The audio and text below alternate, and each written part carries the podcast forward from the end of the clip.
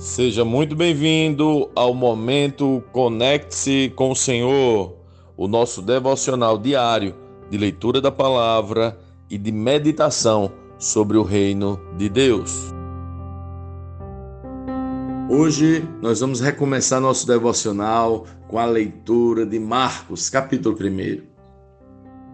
Este é o princípio das boas novas a respeito de Jesus Cristo o Filho de Deus. Iniciou-se como o profeta Isaías escreveu: Envio meu mensageiro adiante de ti, e ele preparará teu caminho. Ele é uma voz que clama no deserto: preparem o caminho para a vinda do Senhor, abram a estrada para ele. Esse mensageiro era João Batista. Ele apareceu no deserto pregando o batismo como sinal de arrependimento para o perdão de pecados.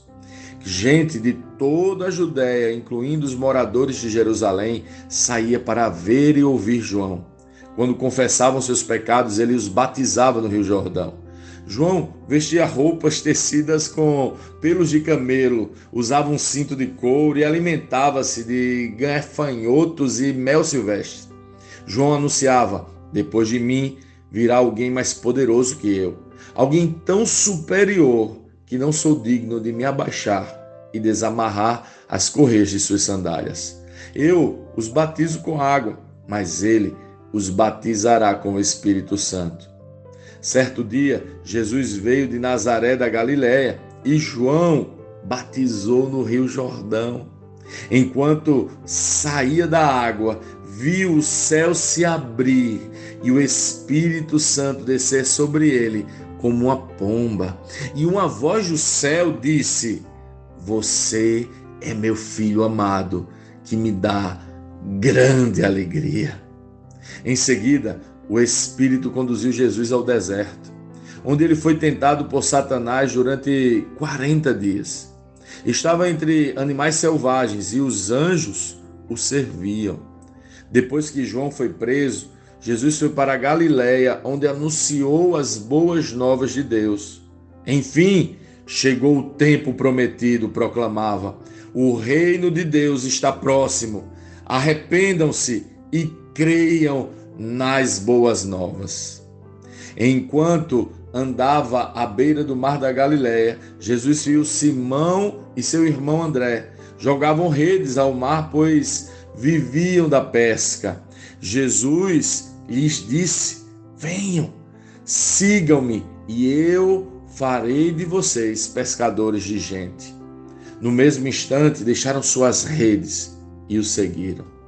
Pouco mais adiante, Jesus viu Tiago e João, filho de Zebedeu, consertando redes num barco. Chamou-os de imediato e eles também o seguiram, deixando seu pai Zebedeu no barco com os empregados. Jesus e seus seguidores foram à cidade de Cafarnaum. Quando chegou o sábado, entrou na sinagoga e começou a ensinar. O povo ficou admirado com seu ensino, pois ele falava com verdadeira autoridade, diferentemente dos mestres da lei. De repente, um homem ali na sinagoga, possuído por espírito impuro, gritou: Por que vem nos importunar, Jesus de Nazaré? Veio para nos destruir? Sei quem é você, o Santo de Deus. Cale-se, repreendeu Jesus. Saia deste homem. Então o espírito soltou um grito, sacudiu o homem violentamente e saiu dele. Todos os presentes ficaram admirados e começaram a discutir o que tinha acontecido. Que ensinamento novo é esse? perguntavam como tem autoridade. Até os espíritos impuros obedecem às ordens dele. As notícias a respeito de Jesus se espalharam rapidamente por toda a região da Galiléia. Depois que Jesus saiu da sinagoga com Tiago e João, foram à casa de Simão e André. A sogra de Simão estava de cama, com febre. Imediatamente falaram a seu respeito para Jesus ele foi até ela, tomou-a pela mão e ajudou-a a levantar-se. A febre a deixou e ela passou a servi-los. Ao entardecer, depois que o sol se pôs, trouxeram a Jesus muitos enfermos e possuídos por demônios. Toda a cidade se reuniu à porta da casa para observar. Então Jesus curou muitas pessoas que sofriam de diversas enfermidades e expulsou muitos demônios. Não permitia, porém, que os demônios falassem, pois sabiam que em ele era. No dia seguinte, antes do amanhecer, Jesus se levantou e foi a um lugar isolado para orar. Mais tarde, Simão e os outros saíram para procurá-lo. Quando o encontraram, disseram: Todos estão à sua procura. Jesus respondeu: Devemos prosseguir para outras cidades e lá também anunciar minha mensagem. Foi para isto que vim. Então ele viajou por toda a região da Galiléia, pregando nas sinagogas e expulsando demônios. Um leproso veio e ajoelhou-se diante de Jesus, implorando para ser curado. Se o Senhor quiser, pode me curar e me deixar limpo. Cheio de compaixão, Jesus estendeu a mão e tocou nele. Eu quero, respondeu. Seja curado e fique limpo. No mesmo instante, a lepra desapareceu e o homem foi curado. Então, Jesus se despediu dele com uma forte advertência: Não conte isso a ninguém. Vá e apresente-se ao sacerdote para que ele o examine. Leve a oferta que a lei de Moisés exige pela sua purificação. Isso servirá como testemunho.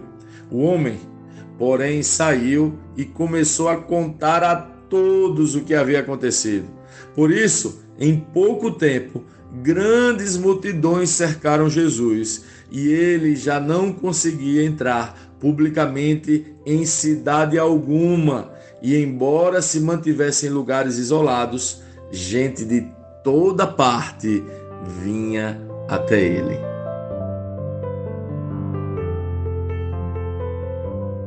Lendo este capítulo de hoje, nós precisamos responder: como Cristo lê esse texto? O que aprendemos nele?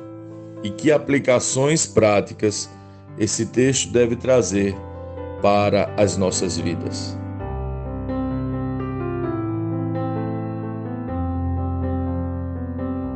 Marcos está apressado para apresentar o Messias ele relata vários milagres. Sem muita explicação de onde vem Jesus, o apresenta sendo batizado por João. Me chamou a atenção como Marcos começa: princípio do Evangelho de Jesus Cristo, Filho de Deus. Essa palavra princípio é muito importante. Princípio sinaliza começo, mas também informa sobre o que é básico apresenta um conceito, um alicerce de onde tudo é ou começa a ser construído. Mas princípio de quê?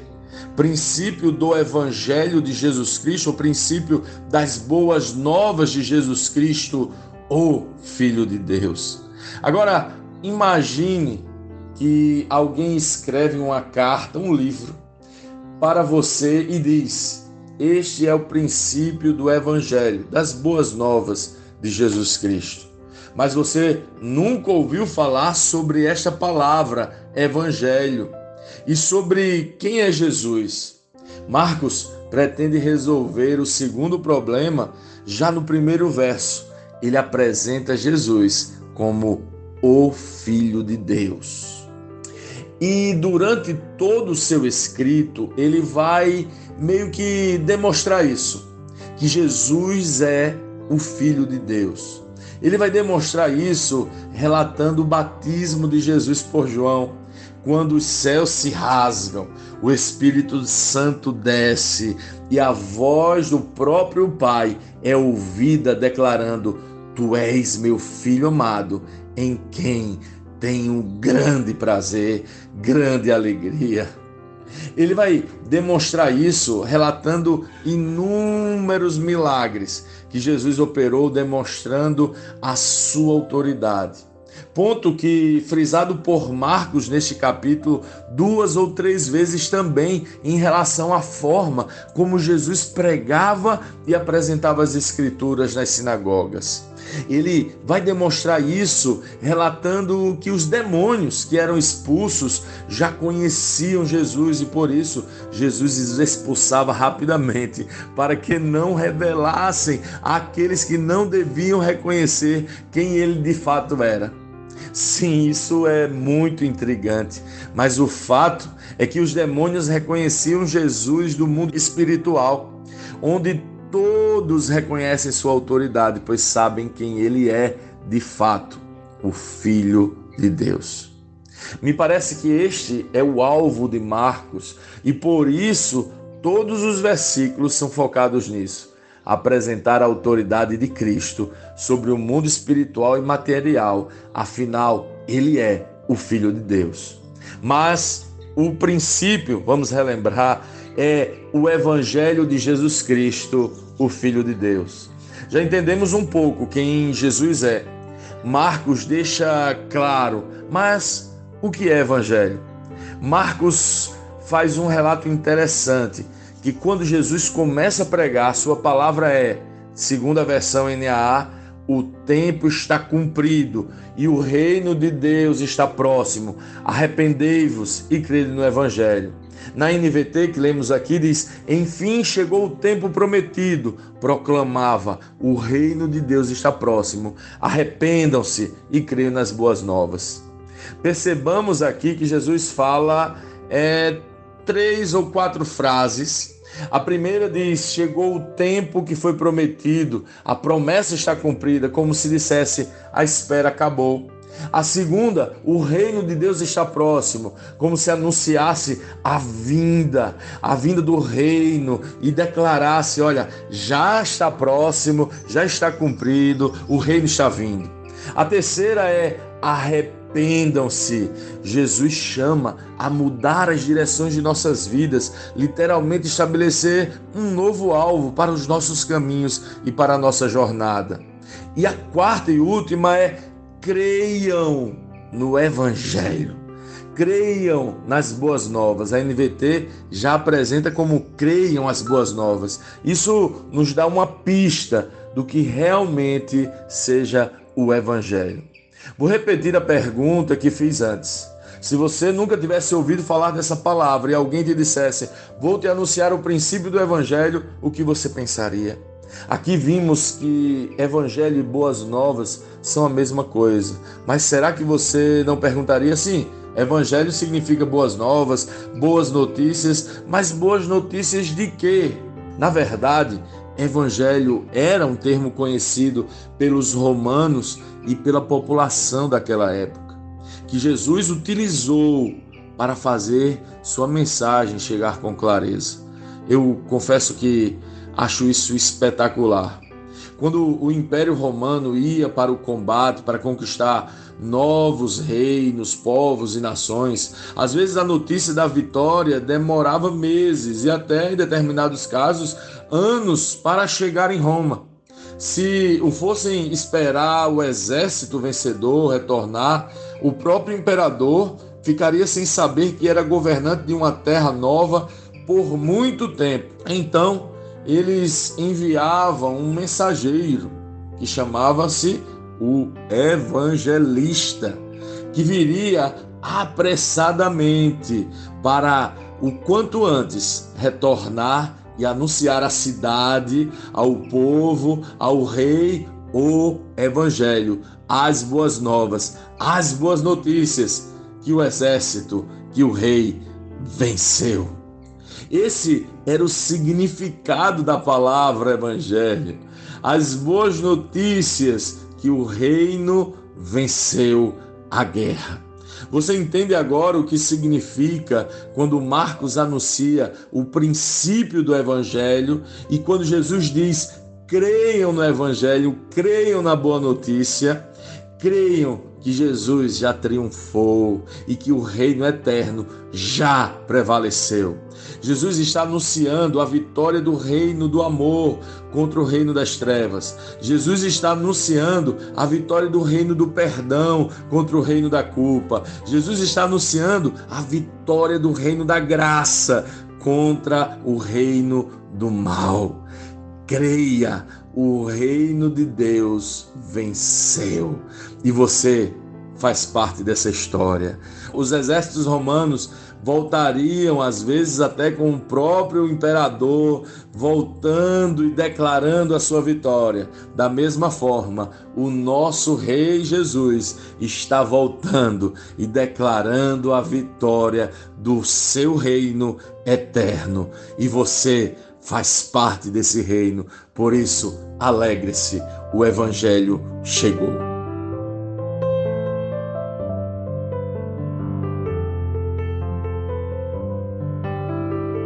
Sim, que bom ter você neste devocional e poder compartilhar o Evangelho. Mas, como sempre dizemos, o texto de hoje e o texto de cada dia tem muito mais para oferecer, muito mesmo.